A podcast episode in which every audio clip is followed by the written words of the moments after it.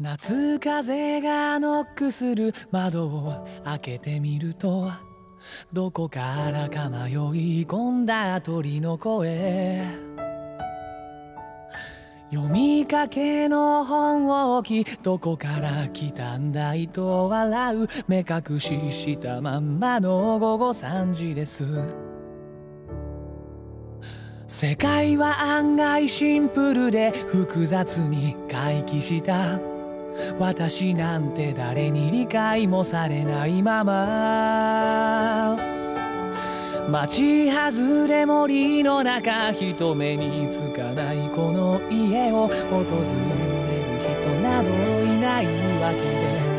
目を合わせないで固まった心一人ぼっちで諦めて目に映ったものに安堵する听众朋友们，好久不见呀！我们是不完全淑女脱口秀电台，我是你们可爱又迷人的正派角色 Raven。因为之前呢，有听众朋友们说这个英文名字不太好叫啊，所以大家以后也可以叫我瑞文就可以了。瑞文老师，好家伙，立马本土化哈！对对对，international。我经常用这个。大家好，我是性感流氓，好长时间都没怎么摇头的南宫。大家好，我是笑出鹅叫的 rap star 菲菲。不是你为什么没有笑出鹅叫，笑出了冷笑？想要成为 rap star 吗？因为最近在学 rap。大家好，我是微博阅读个位数，每天彷徨又无助的纹身师大清。好家伙，你们所有人都加了这个新的前缀是吧？大家好，我是柴荣，不变的还是我。那流水的头衔，铁打的柴荣，不容易啊！二零二一年了，我们又来了。对，又是我们好欧大卫。嗯，今年、去年、去年停更了几个月呀。首先对喜欢我们的大家说一声抱歉了，给大哥大姐们说对不起。是的，归根结底三个字儿，say sorry。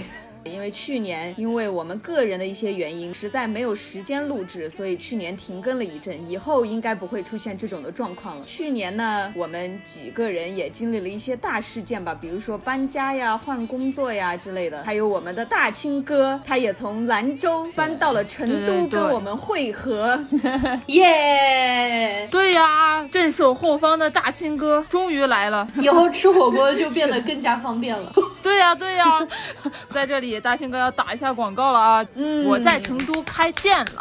他在成都开店了，呱唧呱唧呱唧，真不错。对，然后大概在年后会正式开业。开业的时候呢，肯定会有一大波活动，记得关注我们的公众号呀。对，提我们名儿打折。对对对，我今儿就放出话来啊！所有听我们电台的听众呢，只要拿着关注来找大清的话，那么一律嗯八折。哦哇哦哦八折！你等一会儿，我们要求稍微高一点，收听记录可不可以？关注就行吗？哎，对，可以，可以，就类似这种东西吧。只要你是我们听众的粉丝，那你来了绝对打折，放心吧。我们听众的粉丝可还行，是我是我们的粉丝。之所以敢打这么高的折，就证明我们的听众还不是很多。确实，如果我们的粉够多，那大清不敢打这么狠的折。啊，有道理啊。感觉这一段特别像电台卖卖东西的节目。好消息，好消息。说完玩笑话呢，接下来我再次强调一下，我们以后就要恢复周更啦。喜欢我们的朋友呢，也可以在微信公众号搜索“不完全淑女”来关注我们的微信公众号，以了解到我们电台之外的小生活、小节目。在经历了二零二零年短暂的断更以后呢，我们不完全淑女五个人也是想在二零二一年用自己全新的面貌重新跟大家见面。在我们准备恢复更新的这段日子里呢，我们刚好听到了有台口无遮拦脱口秀的节目对我们的推荐。我们在这里呢也很感谢老李哥，来菲菲用我们的兰州话感谢一遍。我呃这呃呃阿巴阿巴，谢谢了啊。你这个感谢一点都不诚意啊！怎么这么狂？没有，就是我们兰州人感觉，只要你说兰州话，那个感觉就是比较豪放嘛，对吧？比较社会会了，大言大什么大恩不言谢是吧？大恩不言谢，谢谢谢谢谢谢老李，然后谢谢王凯，对，谢谢老李和王凯二位大哥送来的榜一大火箭，鼓掌。虽然不知道王凯是谁，但是呃，因为听老李哥说这个王凯告诉他的我们这个电台，所以谢谢王凯，谢谢您啊，给您拜个早年。祝王凯和李大哥新年快乐！大吉大利！我们也是希望呢，能够在今后改正大家提出的意见和建议，也在这里预祝我们有台越来越好。越来越火。感谢完上面几位大哥之后呢，我们现在也要正式的进入我们今天的主题了。哎，最近有没有刷某博呀？刷了最近娱乐圈的瓜真的是，我的天呐，此起彼伏，真的，年底了，大家都要冲一下业绩嘛。是的，是的，对，真的就身处在瓜田里的我，真的每天酒足饭饱，打着嗝儿就出来了。瓜太多了，我实在不知道从哪儿开始吃起了。对，就是那种，我就像穿梭在瓜田里的茶一样，然后在众多瓜之中最成熟、最大的瓜，非郑爽跟张恒的代孕大瓜莫属了。对，没错，确实，是的，其实这个瓜爆出来以后啊，我是挺开心的，因为这个瓜下面隐藏的代孕问题在灰色地带已经盘踞很久了。我们其实以前在电台节目里面有说过一次有提哈到，过它就对一直在违法的边缘是反复试探。对我跟你刚好不太一样，你是开心这个，我是开心我不喜欢郑爽。哎，小心发言，小心发言。但是因为各种原因啊，就是感觉一直以来官方在这方面的态度都不是那么的强力嘛，所以就有很多居心不良的人就想把这件事情争取合法化。每一次啊，常常看到这种话题，又激不起大水花，还要被水军控评打压，就超心累的。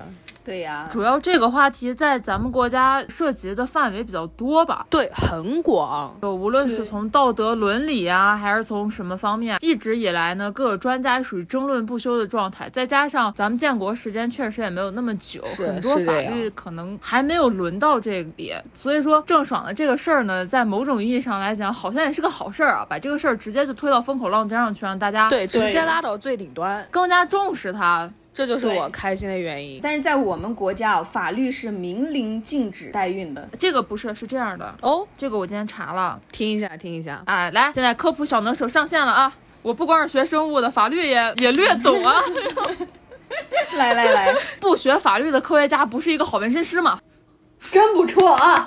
呃是这样，我们国家呢有一个叫做《人类辅助生殖技术管理办法》的一个规定。这个规定里面呢，它是这样说：就在我国，以任何形式的买卖精子、卵子、受精卵、胚胎或者非法采集精子、卵子，都是违法行为。而且，任何的医疗机构和医务人员呢，也不能行不能实施任何形式的代孕技术。实施代孕技术的呢，将会被面临罚款和行政处分。构成犯罪的会被依法追究刑事责任。但是问题就在于这个犯罪是在我们国家的法律里还没有一条确切的法律说代孕是违法的。我们现在所有的那个涉及代孕的案件里面呢，依据的还是之前国家卫生部颁布的这个《人类辅助生殖技术管理办法》的这个规章制度。所以一般在判决的时候，它涉及的罪行往往都会伴随着什么非法拘禁呀、诈骗呀、非法行医啊，一般都是以这个在判。嗯，还有人口买卖啊这些的。但事实上，代孕的人呢，大部分情况下都是罚款或者只是一些行政处分而已，并没有真正的一条明文代孕是违法。嗯，原来如此。对，所以游走在法律边缘，所以就有很多人以身犯险，不惜在法律的边缘反复横跳呀。但是在今天的节目里呢，我们不完全淑女五个人表达我们自己的观点，我们是反对代孕的，任何形式，我们五个人都是反对的。对我们就是坚决抵制。对，我们五个人呢，也作为五位女主播的电台，还是希望女性朋友们大家能够健康的生活。是的，这也是我们今天做这期节目的初衷吧，也是我们不完全淑女电台成立的初衷。对，没错。那既然我们已经明确了我们五个人的观点呢，现在最重要的还是要知道到底什么是代孕。来科普小能手，好，科普小能手大清继续上线。什么叫做代孕呢？代孕在百度百科吧，它上面的一个概念是这样：嗯，哎，是指有生育能力的女性借助现代科学技术为他人妊娠和分娩的行为。嗯，对重点就是为他人。对，重点是在于为他人，嗯这个呢是很有争议的一种怀孕形式。它其实是区别于试管婴儿，就在于试管婴儿虽然也是会取卵，然后拿出来培养再放回去，不同的就是你放回去的人到底是被取卵的这个人本身呢，还是另外一个哎，需求者以外的人，对，这就是一个伦理上层面上的问题。然后呢，其实哪怕是试管婴儿来讲的话，取卵这件事情本身对身体嗯也是会有一定的损伤的。不知道大家有没有看过那个图，那个超级长又细的那个管子，呃，对，对对对，直接插到你的卵巢里，窒息。我给大家科普一下这个取卵的过程大概是怎样的。突然觉得有点疼。以下声音带有疼痛感，请大家小心听啊。这个手术大概会分为几个步骤。最开始的时候呢，是先要打促排针的。嗯，正常来讲的话，我们女性每个月她会正常的排一到两颗左右的卵子，但是呢，你在取卵的时候，这两颗肯定是不够用的，对吧？哎，我还真以为就只取这两颗。取卵之前呢，就会先给你打促排卵的药物，而这些药物呢，本身就会让你的卵子以非正常的形式成熟。这个过程就对身体有很大的伤害。对，而且有些取卵机构呢，它会标榜，就是把这个针叫做营养针，让它营养营养试试，我给它补点营养。而促排的这些药物可能会引起是卵巢过度刺激综合症，我听说过这个。严重的会危及生命。是的，是的。所以女孩们一定要清楚呀，女生取卵跟男生取精是完全不同的两个概念。对，因为你取经的过程很快乐，他们的子孙比较多。除了对，当然啊，也有那种被迫的，被迫的都不快乐啊。但他是会有生理上的快乐。但是在取卵的过程呢，就现接下来你们听到的这些文字可能会带有实质性的伤害，因为这个过程真的，我在看这个过程的时候都觉得毛骨悚然，然后小腹一紧。以前我们不太了解这些东西嘛，然后由于这个瓜的爆出，各种网站上面他们都会有一些相关的视频内容，然后我在 B 站上面被推了好多次，什么取卵的过程啊，那种那种模拟三 D 图，给我看的真的是头皮发麻。正规的手术呢，它要求是无菌操作，是在阴道超声下引导取卵的。患者呢需要先排空膀胱，采取膀胱结石位，在阴道探头上呢涂上耦合剂，然后套上经过气体消毒的乳胶薄膜套，对，大家都懂的。装上穿刺针以后，探入到你的阴道，在做常规扫描检查以后呢，就会活动这个探头，清晰的显示目标的卵泡，然后用培养液冲洗穿刺针，流入试管内，培养液倒掉，然后再沿针导管置入穿刺针，快速的穿过阴道壁，然后刺入目标卵泡的中央，然后呢，要用一个叫做真空泵，就那种负压，这是一个专门的那种仪器设备。对，然后用那个东西呢把它吸出来，那个针在体内会有那种快速回旋小范围的来回抽动，直到那个卵泡完全塌陷，然后卵泡液持续流出。想想都痛，我听的已经觉得好窒息了，真的。有一根针在你的身体里面乱痛。我觉得大家可以这么想：痔疮栓在你的身体里面左冲右突。这痔疮还没有那么痛了吧？因为你这个是要刺破卵巢的耶。我只是觉得这个东西可能大家能够更体验到的人多一点。不对不对不对不对，这样完全没法比。痔疮栓是不疼的，别问我怎么知道。自爆狼人呢？大家可以想一想，痔疮栓是一个很小的药呀。对对对对对，而且直肠的扩张能力很强，它这个穿刺针是要穿透三层我们的内脏的，一层是阴道壁，一层是卵巢，一层是卵泡，哎呀，好痛啊！它要穿透三层皮才能穿进去。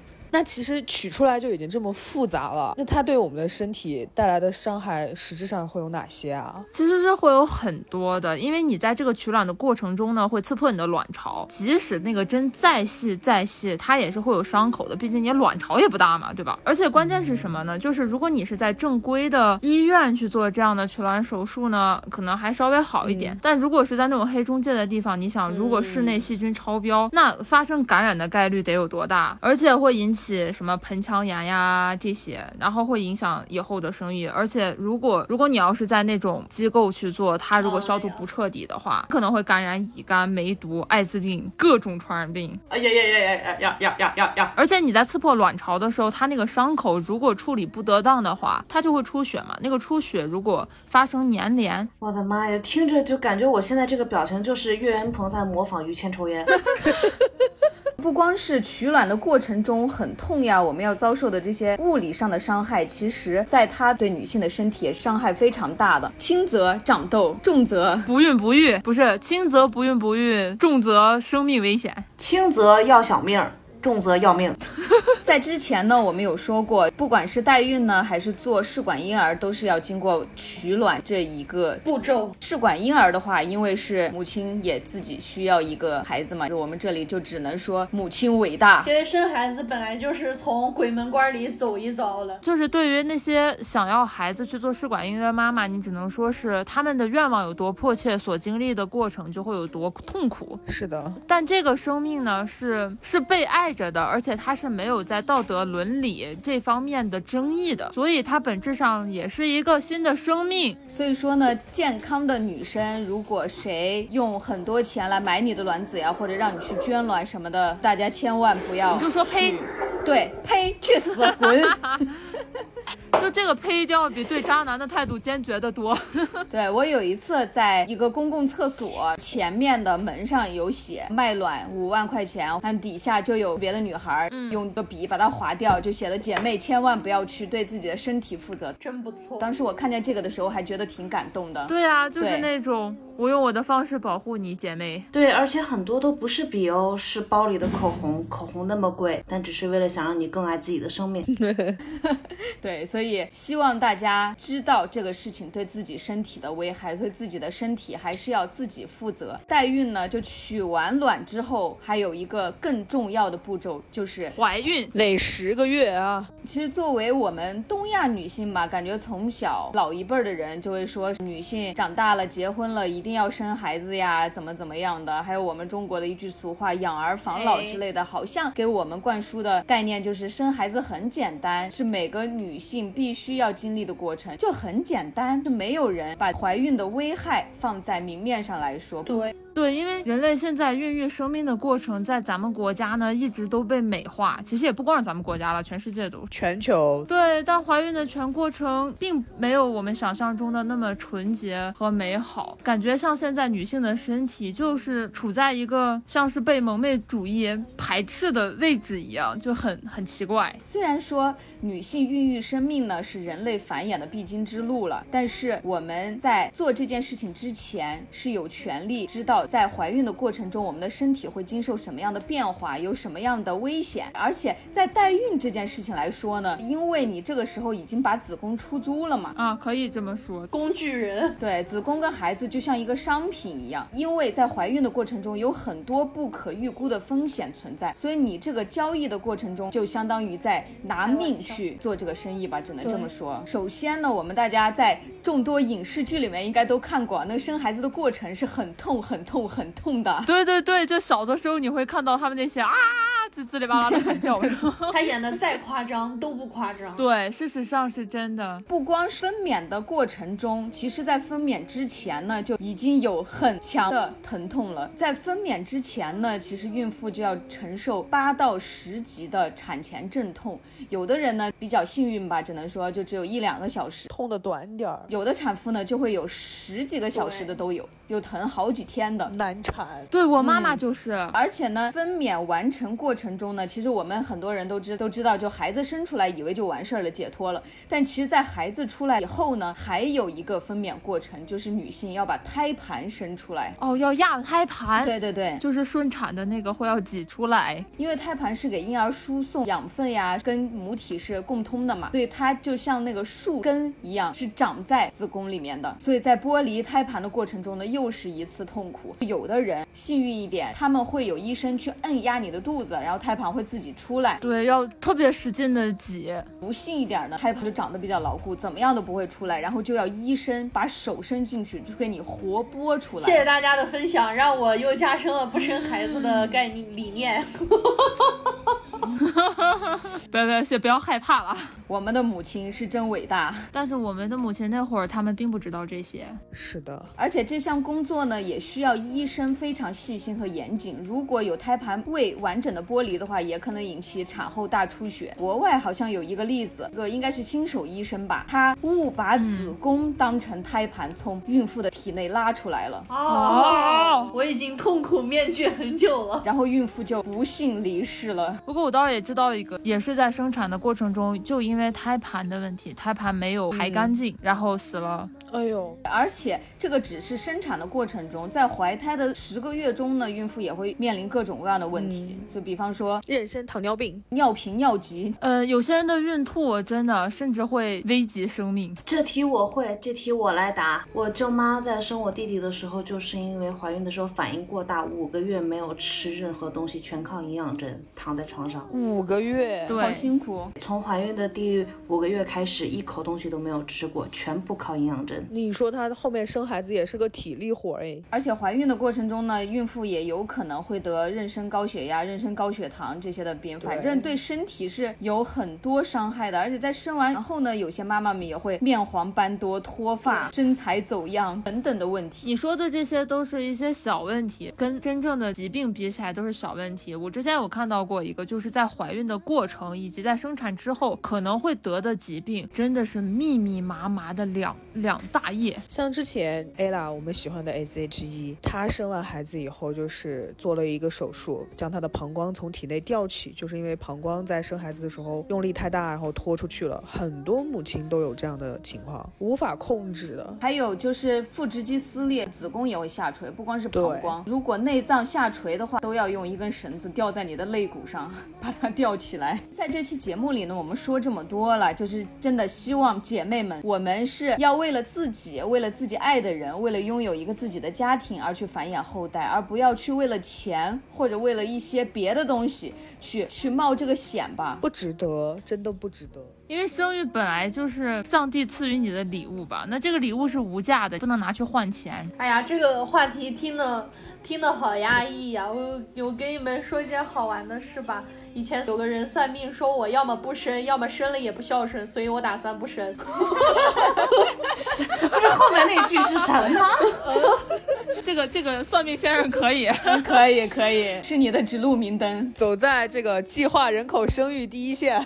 最近不是因为大家都在吃郑爽这个大瓜嘛，所以感觉各种各样的人呢都关注到了这个代孕问题。之前前几天吧，嗯，瑞问我呢跟一个女性朋友吧讨论这个问题，自己到底持什么样一个态度。然后那个女性朋友呢就说，我觉得代孕这件事情不是也是女孩自己自愿的嘛，所以也不关我的事情，她是自愿的，她愿意就好啦。但是我觉得呢，这个事情好像不只是这么简单。而且我觉得只有一个选项的选择题，它不能被称为有选选择。其实瑞问你说到的这个朋友，就让我想起之前台湾通过代孕合法化以后，很多台湾的女孩子的想法也是这样子的。她们觉得其实这是独立女性的一点体现，因为这样子女生可以对自己的身体做决定，她可以想为谁生就为谁生，而且还可以通过自己的身体赚钱，所以她觉得这是一个独立女生的设定。哎，这个其实就是代孕经常被包装成的那种言论啊，这跟做安利的不是一样吗？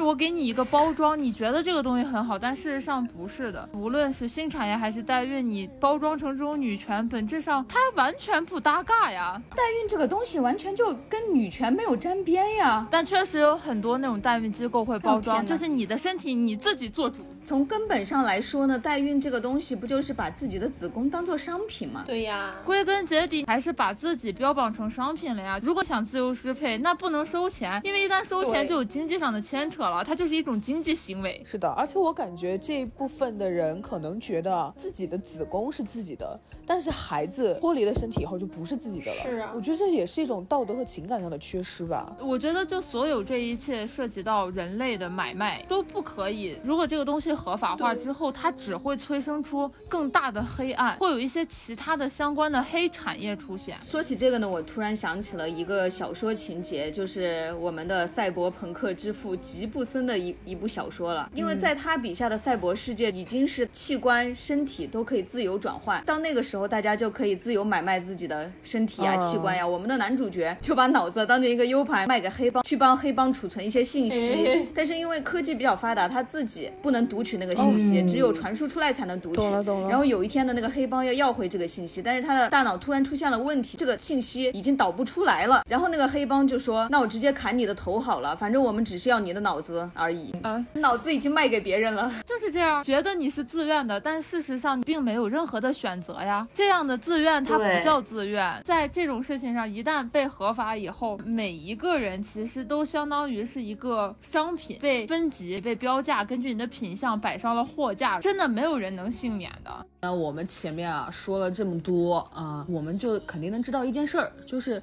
代孕它之所以能够存在，肯定是有它的受众群体。对，没有买卖就没有杀害。是的，对那柴荣给大家就说一下啊，我搜集了一些资料，大概能够知道有哪一些人是这样的这个受众群体。其实第一个啊是失独家庭。哦，就是我查到的资料是根据这个全国老龄办发布的一个这个嗯中国老龄事业发展报告二零一三，这已经是很久以前的一个报告了。当时就提到的是二零一二年的时候，中国的这个失独家庭已经超过百万个，每年还要新增七点六万个失独家庭。哇，这种失独的情况啊，在八零、九零、零零后的家庭中会很常见，因为就是这几代里面，我们是独生子女。对，其实小孩长大也不是一件很顺利的事情嘛，毕竟。但是说起这个失独家庭，我觉得这个想法还是鉴于中国古话所说的养儿防老这个概念吧。我呃是，，也不光是这样，因为还有一个问题，就是因为很多失独家庭，他们是没有办法，就是面对自己的孩子已经失去了的这个过程，然后有些家庭其实是为了让这个面临崩溃和支离破碎的家庭重新凝聚在一起，所以需要再生一个孩子。这个感情，就就这个在情感上还是可以，就是能明白是为什么的。但这里瑞文还有一个疑问啊，就是说这个失独家庭它有两种嘛，一种就是他还可以生育嘛。大清刚才说的那个情况，我是完全可以理解的。嗯，对但。是那种没有生育能力的家庭的话，那父母应该也就四五十对对对岁了吧？对你说孩子也都十八九二十，但是你再有一个孩子，他能替代原来那个吗？那根本不能啊！呃，这个其实是属于一种情感上的，就拥有过再失去，然后没有办法去接受现状，于是去让自己有一个心理承受的一个一个一个愿望。就像刚刚南宫说的一样，假如说我现在没钱，我没什么，但是你给过我的钱，你让我再要回去，那就很痛苦了，就大概这个意思。是，但是一百块永远是一百块呀。但是你第一个孩子跟第二个孩子那不一样啊。那 肯定不是一样的。这个东西我们理理性的去想，它是这样，但是你在情感上，嗯当时确实是没有办法接受的。我身边是有这样真实的例子的。我小的时候有一个跟我同年龄的一个小女孩，就因为意外后来离开了。在过了很多年以后，我那个时候已经是初中生了。这个认识的叔叔阿姨呢，又生了一个小女孩。那个时候小女孩大概是上小学刚开始，父母还有这个生育能力，所以他们会自己选择再生一个孩子，然后来填补上他们这个空白。对，没错。这个是毋庸置疑的呀。再要一个孩子是理所当然，就是大家的权利呀。对，但是说啊，就是年纪大了，那父母的年龄其实也大了。这个时候，这种父母是没有这个生育能力的，所以这种失独家庭就会选择代孕。这个啊我觉得跟传统观念有关系，就是养儿防老一定得是亲生孩子，不会去领养。我是这么觉得。这方面啊，我不想去指责他们的原因是在于没有明令禁止代孕的问题，因为这个东西没有被抬出来说过，所以在他们的观念里是没有这个东西是不允许的。我能理解大清说的这个，说到这个，但是瑞文又有另外一个疑问啊，年龄大了以后，就算去代孕，那精子卵子质量好吗？这不是他们考虑的范围。我突然在想啊，就是其实我们中国从执行计划生育以来，计划生育是为了优生优育，嗯，自己没有生育能力，然后选择代孕的话，这个已经不在优生优育的范畴了，对啊、是这样的呀，没错。也不能站在道德的制高点上批评人家。对，因为我们现在是理智的在说，我们是跳出了他们的那个情绪在说的。对你一说到计划生育，我又忽然想起来受众群体的这个问题，就是我之前还看了那个 NHK 播的一个纪录片，这个是比较就算比较最近的了吧，二零一七年，他们那个纪录片叫《爆买生命，不断升温的中美代孕事业》，就听起来很很很中二，是吧？就是日本的题目一般都这么中二。对，就好日本。这里面就挺中立的吧，就他们是站在一个比较就是旁观者的角度去。围绕代孕这个行业的真实面貌，给大家介绍一下。有介绍到，就是自从我国开放二胎之后，每年会有大概两万对吧，因为不孕不育，然后前往其他的国家去治疗。二胎的开放，它也催生了代孕产业的蓬勃发展。像我们父母那一辈的很多人，他们其实会很希望儿女双全，或者是多生几个孩子，在他们的概念里还是这样的一个思想。对这种啊，其实又到了另外一种受众群体，这个是一种受众群体，叫做错龄生育家庭啊。听起来很高级，其实不高级，因为这个情况，我其实一开始想归在那个不孕不育家庭里的，这个是我们后面一个要提到的。但是我后来发现它不应该归在那个里面，因为不孕不育的这个家庭呢，是因为他身体天生有疾病，但是这个错龄呢，很有可能啊，就是这一对夫妻以前最早的时候是丁克，但是年纪大了以后突然想生了，这个时候错过了这个生育的双方身体的这个最佳年龄，不能生了，所以这就是一种错龄。还有一种种。就是年轻的时候是没想明白自己到底要不要生，等到他自己觉得哎想生了的时候呢，他也不能生了。这一种啊，我觉得纯粹就是一种用金钱去买，其实是买后悔药嘛。因为你人生做的每一个抉择，其实他都暗中标好了那个筹码和代价。还有一种受众人群呢，就是纯粹的这个不孕不育家庭。这个不孕不育家庭又分为很多很多种情况，但是呢，就是能够到找代孕这一步的，都是因为夫妻两个人就是完全不能够生育，所以。他们才会，我觉得像这种都算好的。就是为什么前一段时间郑爽的事情被推到风口浪尖，就是因为她可以生，但是她不生。这个大庆，你吃瓜就没有吃到最新的一个了。怎么了？哦，我错过了什么？最新的，我最近都没看啊。郑爽后来不是她自己的声明了，不知道是经纪公司还是什么，反正有通稿说她不是因为自己能生，因为她本来就很瘦，感觉身体很不好。但是这个我们不知道真实性啊。但是说的就是因为她的身体原因，她不。能生，所以才到美国代孕的。他瓜里面有没有那种医疗机构的证明啊？不是，我们就不去追究说的这句话到底是不是真实的。假设它是真实的话，那这个事情不就可以洗白了吗？所以追问自己的观点，还是觉得大家能领养吧？领养代替购买吗？那最后一种。这个要找代孕的人群比较敏感，就是同性伴侣的代孕问题，而且是男同性伴侣的代孕。嘿呸啊哈呸！咱们这个不完全淑女在很早以前，我们做过一期这个节目，就是 LGBT 人群的一个呃内容。我们其实是完全支持 LGBT L LGP 呸，烫嘴。我们其实是完全支持 LGBTQ 加群体的这个呃平权的，我们是非常支持的。但是我们在这个男同性伴侣的代孕问题上，我们是 no 完全拒绝的，no 坚决反对，呸！不要再闹了，再帮孩子傻了。那其实。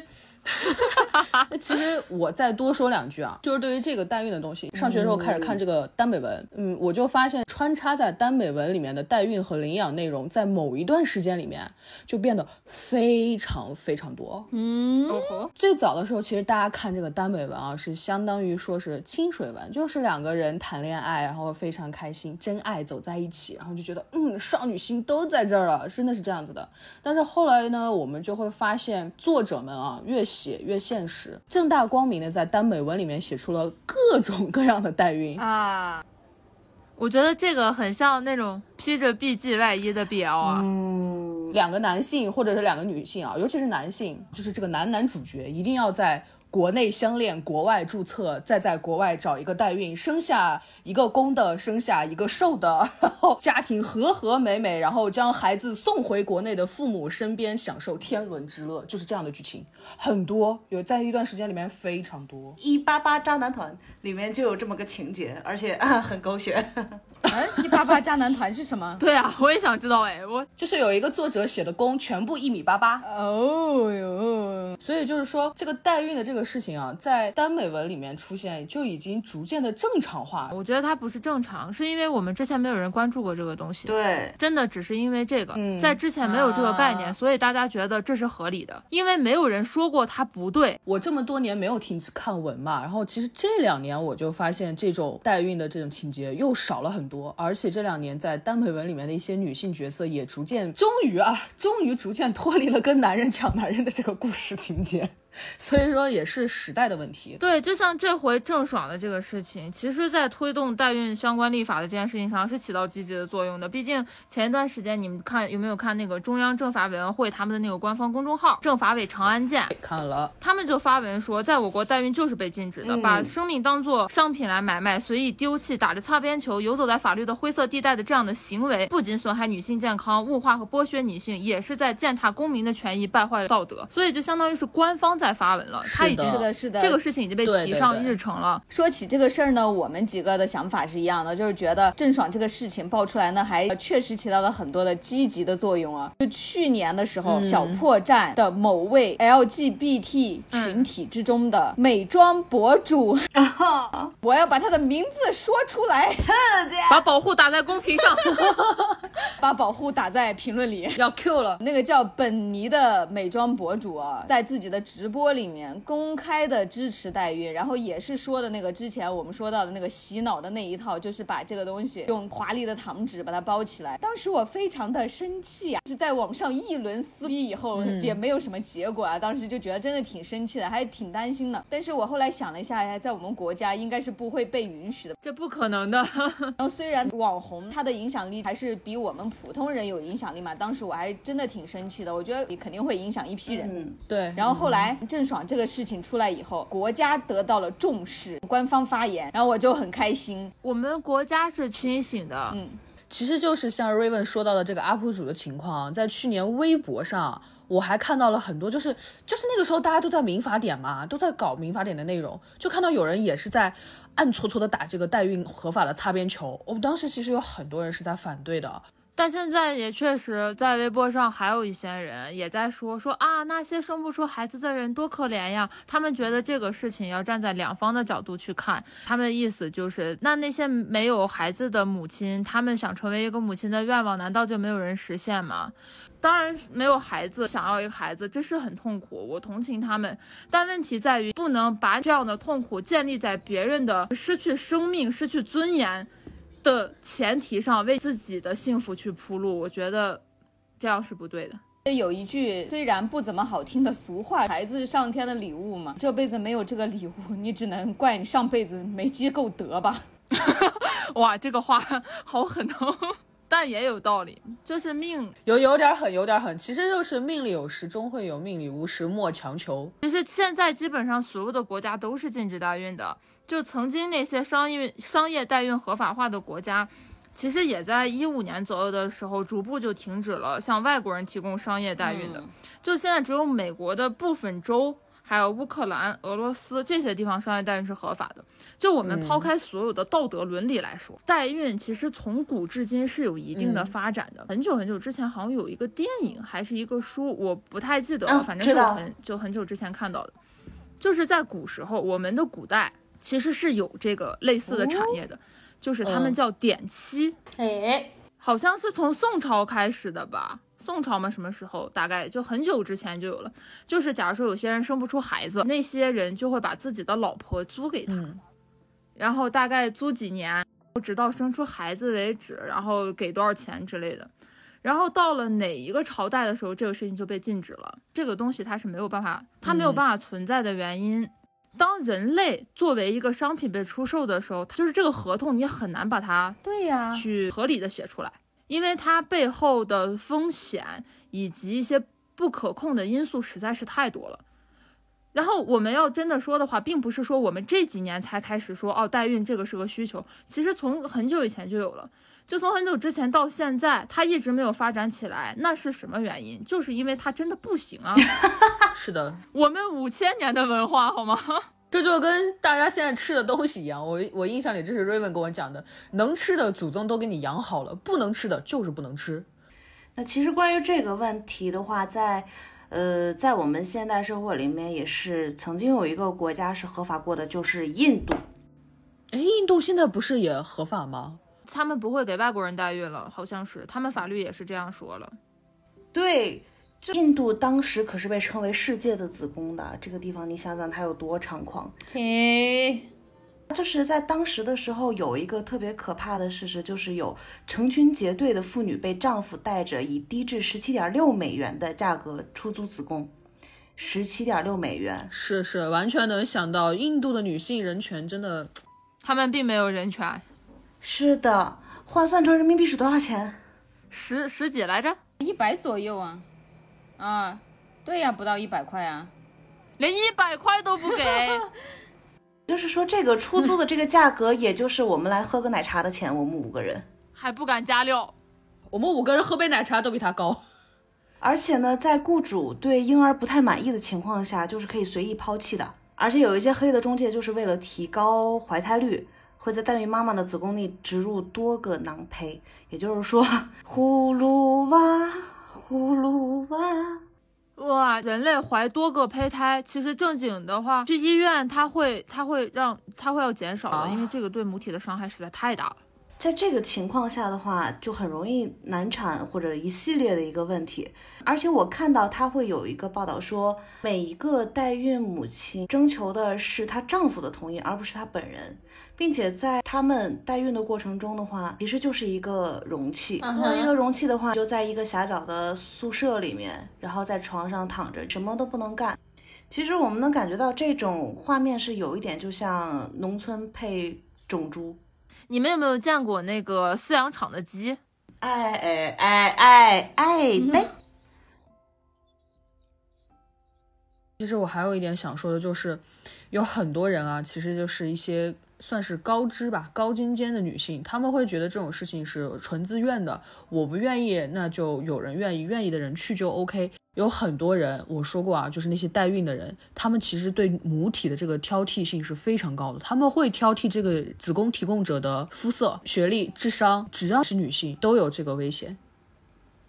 涉及到人类的交易，本质上都是剥削，永远都是被威胁的，就每一个人都没有办法幸免。我们生活在社会当中，大家都是互相影响的，就不是我不做这件事情都对我没有影响，这是不可能的呀。还也是我刚刚所说的，就是这个东西不能被包装成自由。我觉得自由不能是无序的，没有那种绝对的自由，绝对的自由只能使人类文明产生一种倒退。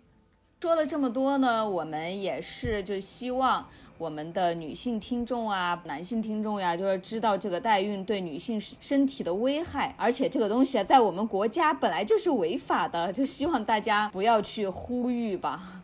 虽然我们二零二一年的第一期节目有点严肃啊，但是希望大家还是能继续关注我们，我们之后还会有更多有趣的节目带给大家。然后今天我们这一期也就到此结束啦。如果你有什么想说的呢欢迎到微信公众号搜索“不完全淑女”，或者在评论私信里面留言给我们，大家一起来交流。我们的节目呢，在荔枝 FM、喜马拉雅、网易云、B 站四个平台同步更新，希望大家可以关注一波。的，谢谢谢谢。对，好了，今天的节目就到这了，我是瑞文，大家下期再见。啊，我是笑素鹅叫菲菲，我们下期再见。我是下次再摇头儿南宫，拜拜。我是学生的文心是大清，拜拜。我是蔡荣，我们下期再会。拜拜拜拜拜拜拜拜拜拜。代孕，我呸！Hey.